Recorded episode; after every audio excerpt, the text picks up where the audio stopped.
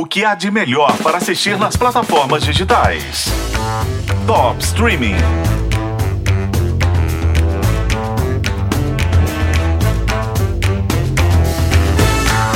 Eu sei que quando a gente senta na frente da tela para ver um filme ou série, tá querendo se divertir, se entreter.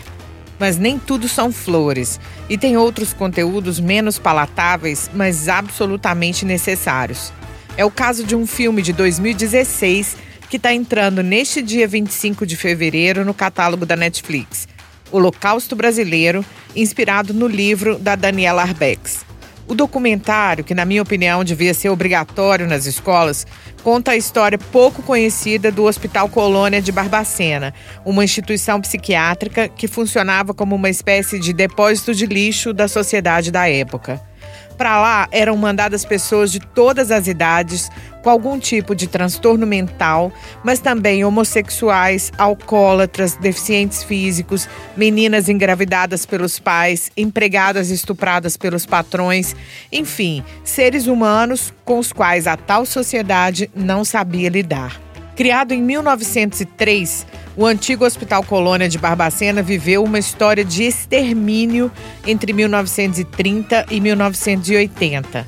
E assim como na Alemanha nazista, os pacientes, aliás, as vítimas, chegavam de trem e eram esquecidas dentro daquele hospital. Era terça-feira e quinta-feira vinha vagão de louco para cá.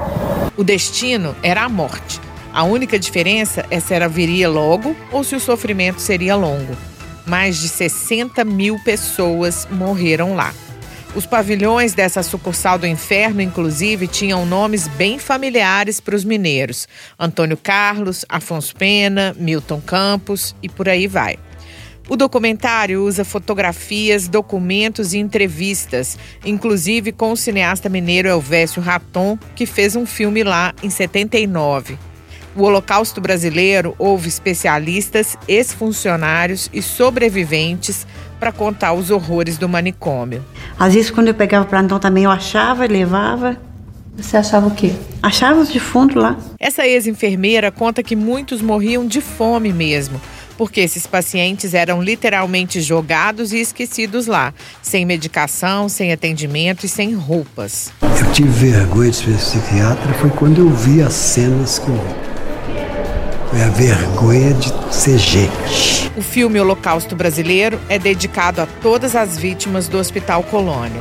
Ele chega na Netflix neste domingo, dia 25 de fevereiro. Eu sou a Isis Mota e esse é o Top Streaming que você ouve nos tocadores de podcast e na FM O Tempo.